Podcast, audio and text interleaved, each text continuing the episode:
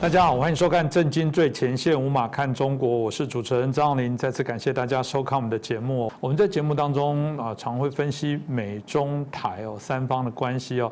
啊，其实我们呃觉得最近哦可以谈的是美中台日啊，把日本再加进来。为什么呢？日本在七月中哦，他们出版了他们二零二一年的啊他们的国防白皮书哦，到底里面啊跟过往有没有什么样的不一样？跟台湾或者我们刚刚提到的美中台日哦，到底会不会有一些牵动的改变？我觉得今天值得从这个白皮书哦好好来做一下了解。那我们很开心邀请到我们透视中国的高级研究员，也是台大政治系。的荣誉教授明居正老师，明老师你好，呃，主持人洪林兄好，各位观众朋友们大家好。是老师，是不是可以就请您这个，因为真的是热腾腾刚出来哦，就是给他们介绍一下这一次的日本国防的这个白皮书哦，为什么会引起大家很广泛的好奇跟讨论？显然是不是有一些不一样呢？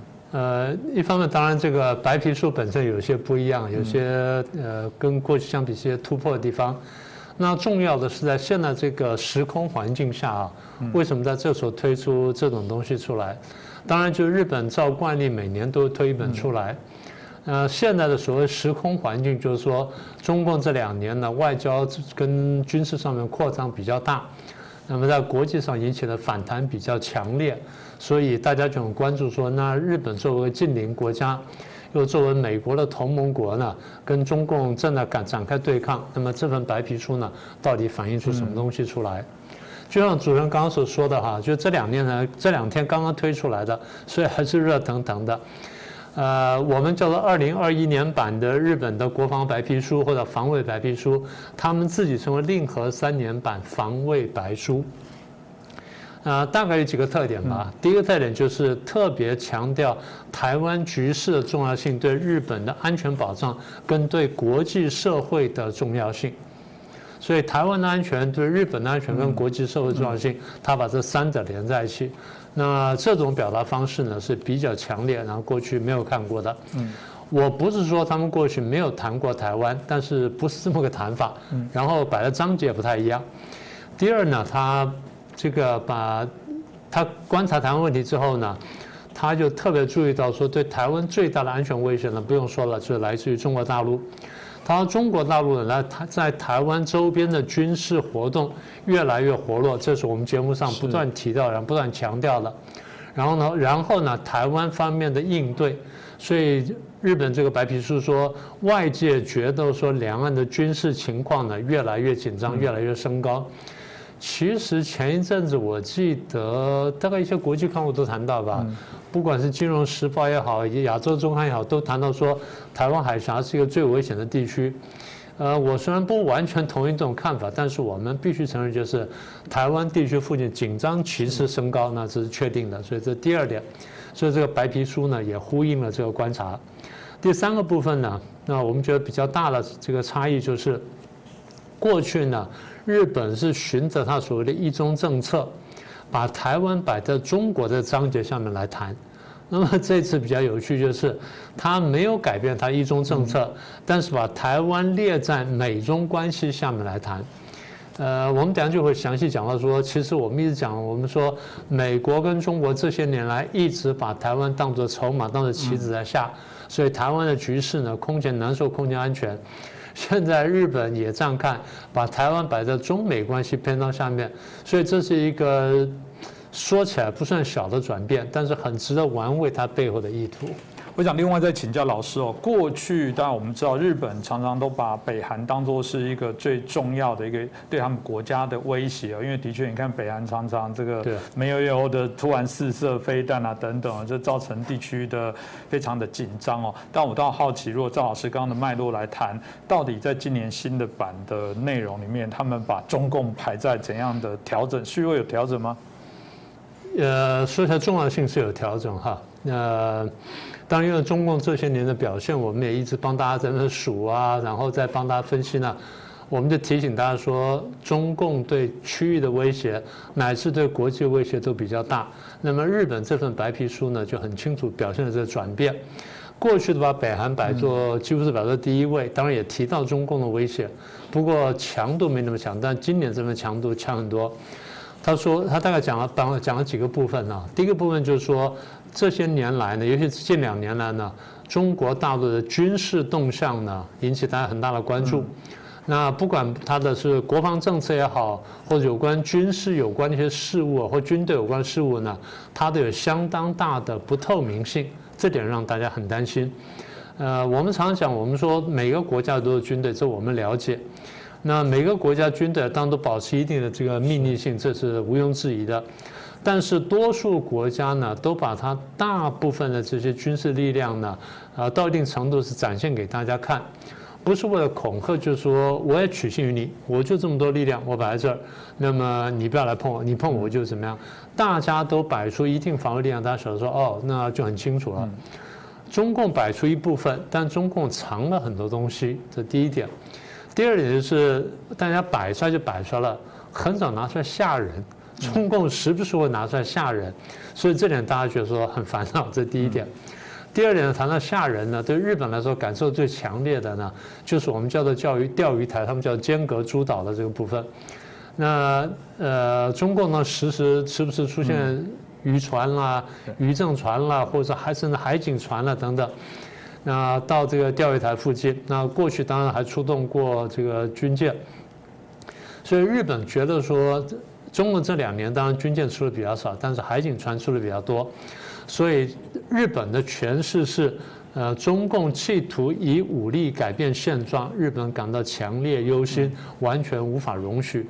这一点坦白说，我是有保留。我认为中共是做动作多，他可能未必真的想要改变现状。所以这点呢，我想有诠释空间。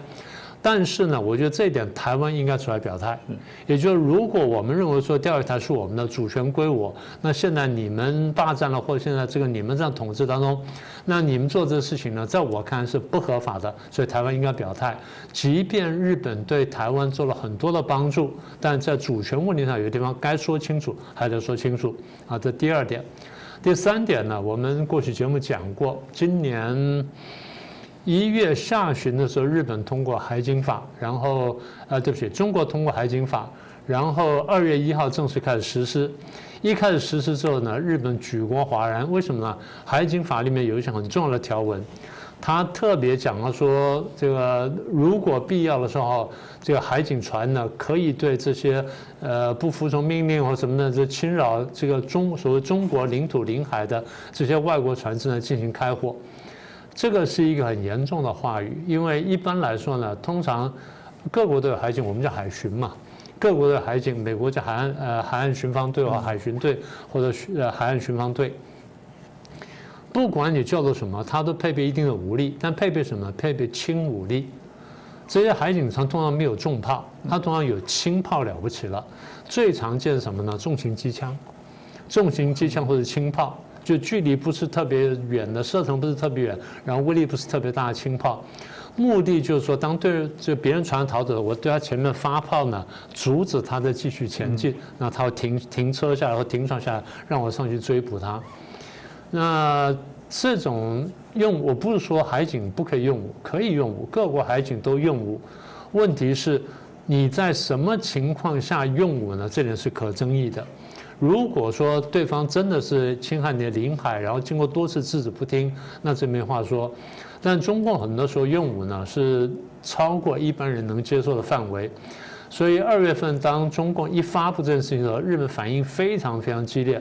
当时我记得我们在节目上讲过这件事情，我说这件事情将来闹大的话呢，可能会变成中日两国当中一个非常大的纠纷，因为这个钓鱼台已经是一个冲突的点。你过去的钓鱼台，你我想你还有印象。过去这个我们也派船出去跟日本争执过钓鱼台主权问题。前几年有一次我记得很清楚，就是去了之后呢，我们的船呢用水柱喷日本船，那日本呢很生气，日本后来过两天用大水柱再喷回来，结果在大陆的网站上面很多网民就就传了，他说你看。打日本的，还是要靠国军，因为中中共的船呢，当时是没有能力喷水，主要没有喷水的就被驱逐。那现在呢，中共大概就是记得这件事情，所以中共从二零现在是二零二一年，他在二零一八年前后呢，就大力扩建了他这个海警船队。现在他的海警船队呢，如果不是不算这个不把台湾算起来，他的海警船队是日本、越南、菲律宾、印尼这几个国家加起来总和呢还要多还要多一些。台湾加进来之后的话，它大概是含台呃就是台湾、越南、印尼、菲律宾的加起来，大概是它一半上下吧，啊，差不多这样。所以当日本的海警力量远远不及中共，是非常忧心。我如果没记错的话，日本海警船呢，呃，中国海警船是两百多条啊，而有的吨位非常大，上万吨的，上万吨那已经是到达就是驱逐舰、巡洋舰的那种那种规模了。那再大一点点，有的时候，那。日本呢不到这个地步，我们的那些船大概就四千吨、三千吨吧，大概就这上下。所以严格说吨位什么是不及的，那它吨位大、数量高，而且中共很多海警船呢是正规海军拨过去的。所以过去我们不是讲说民兵船是第二海军吗？其实这话讲的不准确，准确的说，中共的海警部队呢是第二海军，因为其实他自己也这么说的。所以如果再加上民兵船的话，那他的这个海上武力呢是相当可观。所以这三件事情呢，日本非常在意，因为中共的发展呢，日本非常在意。所以日本呢强烈抗议多次，那这一次呢很明确讲到说，我们完全无法接受中共这方面的发展。是，这当然也是白皮书里面很正式，像老师讲的，把中共的这些啊对于啊日本的影响更明确把它说出来。其实这时间点很有趣，大家知道，因为日本正在办奥运，那按理应该这时候都是要很 peace 的，要好好讲。没想到看起来这段时间的发言是很强硬哦。特别白皮书也把台湾放在美中关系的框。架上，老师这里面到底怎么说呢？对，就像我们刚前面开头讲了嘛，呃，原来他是把台湾呢放在这个中国这个章节下面，因为它是一中政策嘛。那现在把它单独列出来，倒不说改变了一中政策，至少就是日本对于台湾的观察有个完全不同的角度。嗯，当然，日本过去就我常常讲，我说日本一直把台湾看得很重要，因为你想想看。别的不要说，安全部分不要说，你光说经贸的部分，台湾一年对日本提供了大概百分之十到百分之二十的这个收入，这个这是非常惊人的。所以对他来说呢，这经济上的这个重要性非常高。反过来说，如果说台湾一旦被中共拿走了，或者说受到中共很大的影响，日本在台湾没有得到这么大好处的时候，那对他冲击非常大。这第一点。第二点，你从地图上看。如果说真的台湾被中共拿走，或被一个对日本有敌意的国家拿走的话，那日本的海上交通受到很大影响。他们现在讲的就是上次是岸信夫吧，岸信夫还是中山泰秀我忘了，反正就是防卫厅的一个防卫省的一个长官讲了，他说如果台湾丢掉的话，对冲绳直接构构成威胁。那这个东西大家都很清楚了。事实上，你不要冲绳了，你看与与那国岛，那不是更近吗？所以他把它列在这里啊。那我们现在仔细看呢，呃，日本这个白皮书，我觉得比较特别，就是他把美中对抗呢列为新的章节，然后在这新章节下面把台湾摆进去，所以他把台湾当作是一个美中对抗的重要因素，或者我们说美中对抗的热点，那这点是毫无疑问的了。呃，那除了这个呃台湾问题之外呢，他也列举了美中对抗的其他因素啊，比如说香港问题。啊，新疆问题，然后这个美中在政治、经济、军事互相牵制、互相竞争态势。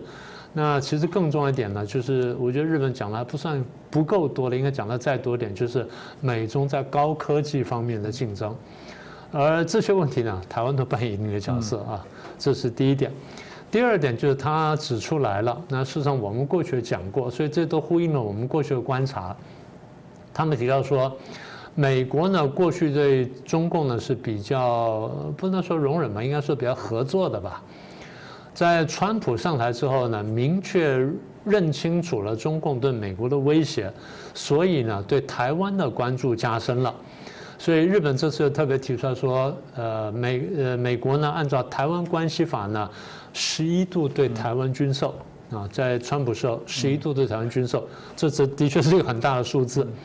啊，卖的有战斗机啦，然后长城的空对地飞弹啦，然后这个暗射的这个鱼叉反飞弹、呃反舰飞弹啦等等，那这些都是比较先进的武器系统，所以对中共来说威胁很大。但反过来说，我们在国际上看呢，就是甲国对乙国军售哈。如果军售的武器的那个先进程度越高，或科技程度越高，或杀伤力越大的话，表示说他对这地区就越重视。现在你看到就是美国卖给台湾的军品呢，已经都不是一般的军品了。虽然有些东西我们想要还没有拿到，但是卖东西已经不是一般的东西。然后美国经常讲说卖台湾防卫性的武器。而这个防卫性到什么程度呢？基本上，如果那时候我们跟那时候我们在节目上谈过的八一七公报，如果说跟八一七公报相精神相吻合的话，就应该说，他跟他卖给台湾这个武器呢，不管值跟量呢，都应该是配合中共武器值跟量的发展。就中共上升，他卖给台湾武器的这个值跟量也要上升；中共上升，它也要上升，它等于是这样的。所以换句话说。中共的建军呢，在周边国家心理上跟安全态度上造成威胁，那么美国也必须提升对台湾的帮助。这第二个部分，第三个部分我们也提过，我们说中共的军机啦或军船呢，对台湾的附近活动越来越多，对台湾构成威胁。不管是你过中线或者逼近中线，或者说在台湾西南角不断的这个呃出入的话呢，那大家感觉就是。第一，你好像想改变现状；第二，就是你现在即便没有改变现状，你看起来是在打探未来改变现状的路。因为台湾的西南海域呢，大家看到为什么这一两年来这么热闹呢？大家不知道有没有注意到，就是这一两年来，不但就是中共的这个飞机跟军舰，呃，每隔一段时间就从台湾西南这边走过去，美国的也过来，对不对？嗯。那不只是双说双方互相秀肌肉的问题，重要点就是台湾西南海域有什么特点？嗯，呃，有些专家可能会明白，台湾西南海域呢，刚好是大陆棚进深海的地方，所以那地方呢是潜舰呢很可以躲藏去伏击对方的一个一个点一个热点，所以中共可以藏在那里去攻击美国、日本或台湾的这些船只。同样的，美国、日本、台湾的船，这个潜舰也可以出躲在这里，然后去伏击中共或其他敌对国家船只。嗯，所以这地方慢慢就变成了热点。那我们刚好这个地方，也就是，呃，巴士海峡的西北角，嗯，就我们跟菲律宾中间，但比较更偏台湾一点点。这第三个特点，第四个特点呢，白皮书上就特别讲说。除了美国的行政部门之外，美国的立法部门、国会呢，对台湾的支持度呢也越来越强。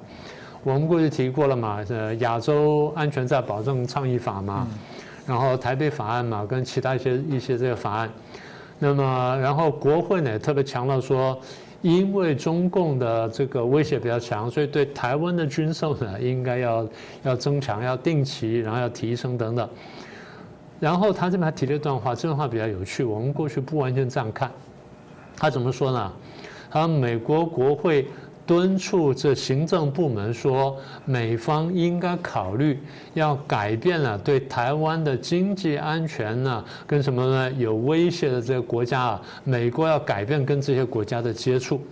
这讲的不只是中共啊，这讲的不是中共。所以这个包含的范围就比较大。不过话又说回来，在国际上面真正对台湾构成威胁的，坦白说也只有中共，其他国家都还没那么明显，最多就是唱和一下，然后这自找麻烦而已。所以，呃，日本这个白皮书的列了这东西呢，表示说他们有算是比较清楚的观察。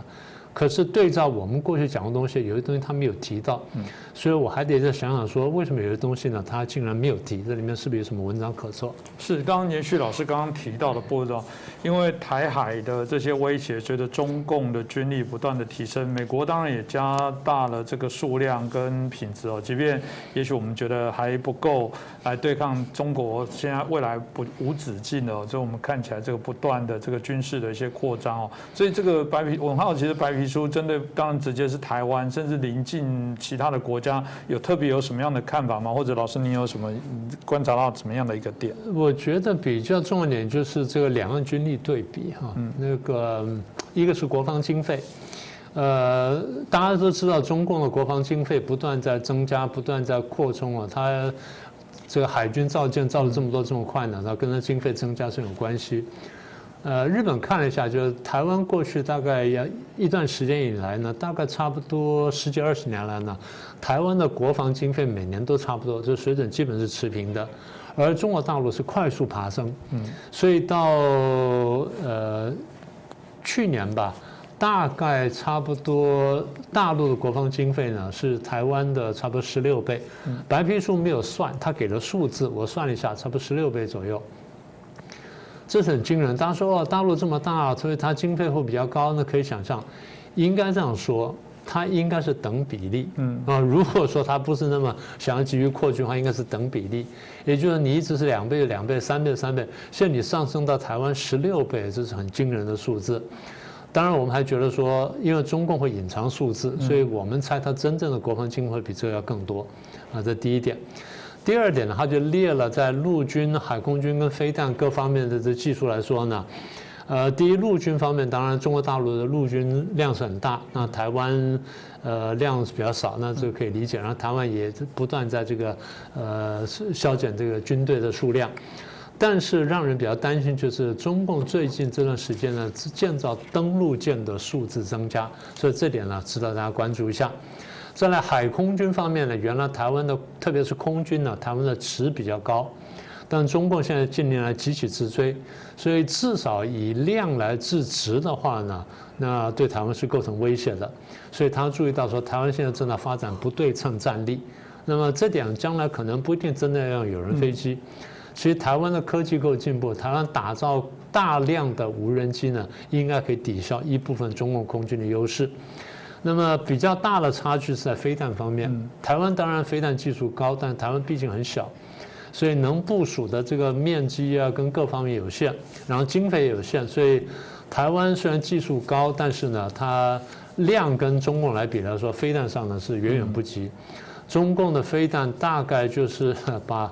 台湾炸个好几遍大概不是问题，不算核弹了，炸个好几遍不是问题。所以日本的感觉就是两岸的军事差距呢，第一越来越大，第二越来越朝向对中国大陆有向有利的方向去前进。那日本觉得说这点呢，可能特别需要关注。我比较好奇，就是说日本除了关注之外呢，还能做什么事情？嗯，这个大家值得来观察。那当然，我们他老师刚刚提到的白皮书里面都诚实承认中共啊，现在不断的军备扩张，当然都产生许多的影响啊。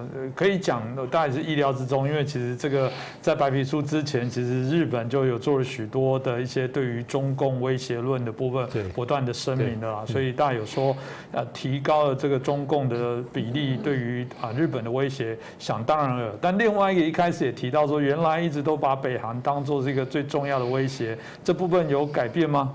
呃，应该说是略有改变，他倒没有说降低北韩的威胁，但就是说相比之下，就是北韩威胁可能还那么大，但中共威胁超过了，所以在这个意义上呢是超过他了，但是北韩对日本的威胁一直很大的。话又说回来，就是北韩他也必须把日本看作一个敌国，才有办法去凝聚内部。是，所以北韩第一这么强的时候，日本没办法放松。那这第一点。第二点，所以这日本对北韩军事动向呢，也一直非常在意。同样的，北韩的一些军事活动，呃，不管是在飞弹发发展方面，尤其是核武发展方面呢，北韩相对是不太透明的。共产国家嘛，北韩相对是不太透明的，所以日本也非常关注。嗯。他也看到这个北韩的快速发展，这个弹道飞弹，我们叫导弹了。然后它射程涵盖日本，不要讲，因为几年前它已经发展非常可以横过日本上空，对日本造造成很大震动。他现在比较担心就是北韩开发出可以携带核子武器的飞弹，这点是他们觉得比较头痛的，因为这东西打过来，日本那么大，大概两三个呢，打到东京，打到京都附近，大概也就很惨了。我不敢说怎么样。但是现在让日本更担心的就是北韩正在开发呢低空的，然后不规则轨道的这个呃弹道飞弹。大家都说弹道飞弹怎么会不规则轨道呢？因为一般来说弹道飞弹是这样飞嘛，这叫弹道嘛。是。那什么叫不规？什么叫低空呢？就过去要这样打，然后这样下来叫高空，这样低空。低空就是你可以看到，但不容易拦截，因为飞的太快了。高空就是中空比较好拦截，高空有很高空再下来也很难拦截。为什么？因为打下之后它垂直下来，你很难去瞄准它。你这样有个曲度的时候，我可以瞄准；垂直下来几乎没有瞄准，而且下来就有重力加速度会特别快。好，那现在北韩发发展发展低空，所以第一呢时间会比较短，难瞄准；第二点，它叫做这个不规则轨道。什么叫不规则轨道呢？达到一定高度之后呢，它打开滑翔翼，然后它会飘。它有滑翔一样飘的时候，它的轨道就不是一个很直线，就不容易瞄准。就像一个人对你跑过来的时候，左闪右闪左闪右闪跑，你就很难瞄准它。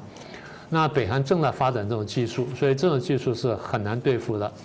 所以北韩现在就是它的飞弹技术呢有比较大进步，然后呢，它的攻击的手段呢也比较复杂化，所以日本觉得很头痛。坦白说，日本的飞弹技术也相当不错。大家不要忘记啊，日本是可以发射火箭的，虽然过去几次失败过，但它是有能力做这件事情。但是自己能发射是一回事啊，然后能够发射反弹道飞弹是另外一回事情。所以这些事情对日本来说呢，都是很大的威胁。是这个，大家也是值得啊，可以去观察的一个面向。然后最终最后的部分，我刚才是不是也请教老师？老师整个看完这个日本的在二零二一年的这个国防白皮书。有没有什么老师觉得可以给大家去综合的一些建议？嗯，也许有些观众朋友今天看完听完老师的这个说明之后，赶快就去翻一下。老师有没有做一些给大家的一些综合的一些所看到的一个评论？OK，大家要看可以啊，不过它蛮厚的，我提醒大家一下，它有个相当的篇幅，然后有一些这些用语呢，即便它它有那个日文版跟中文版，嗯，呃，大家可以找中文版来看。那不晓得现在现在这网上出来没有？因为过那人家过去是一本本然后送我的，呃，有的地方不太容易看，因为它即便翻成中文之后，它有些观念呢跟中文的观念还是有点点语境上差异。不过大家去看一下也好了，了解日本怎么去看这个问题。我想大概我能够想到几个观察，第一点就是日本怎么说这件事情。日本的防卫厅长官呢岸信夫他就讲说。而日本很关注刚刚前面讲这个问题，这是日本的国防安全的这个观察跟考量，但他特别强调说，日本跟同盟国美国的合作是最重要的，嗯，也就是重申了日美安保。那大家不要小看这东西东西啊，在国际政治上，我们常讲说，你能够跟第一强国同盟，这是一件很重要的事情。你如果能跟第一强国单独同盟，那是更重要一件事情。过去台湾跟美国有过中美协防协定，那叫单独同盟，那很很不容易事情。日本现在也有，所以日本很看重的东西。那这个防卫省呢，不但强调跟美国同盟，他强调说也要跟澳洲、印度等国家呢去合作，这是我们说的四方会谈。他特别了英国、法国、德国等欧洲国家也要加强合作。这就我们就讲，我们说现在看起来很多欧洲国家对于中共在亚洲的活动呢也感到不安，所以现在英国的航空母舰不是来到亚洲了吗？现在正在跟日本来进行这个军事演习吗？法国的前船不是前阵子来过了吗？德国船下个月要来吗？所以表示英法德这些国家来，当然他没有列举了，其实荷兰呐、加拿大啦这些船都来过，然后他还特别强调。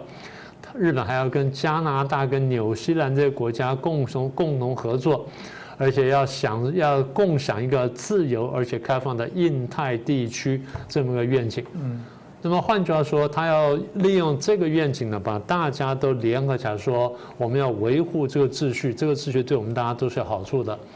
这就为什么大家都指责中共说，不是怕你崛起。而是说你不按规则来游戏，然后破坏了我们大家的现在这个宁静的环境。呃，第一点，第二点，我们觉得说中共会这样做呢，固然引发大家对他忧心，但它的来源我觉得很重要一点，就是他对国际局势的误判，他对美国国力误判，这过去没有讲过。也就是因为中共的误判，所以他的这个战略姿态非常高，他的战狼外交等等，都是因为来自于这误判。也因为他姿态过高，所以国际回应就很激烈。所以这样一来呢，变成说双方就这样对抗起来了。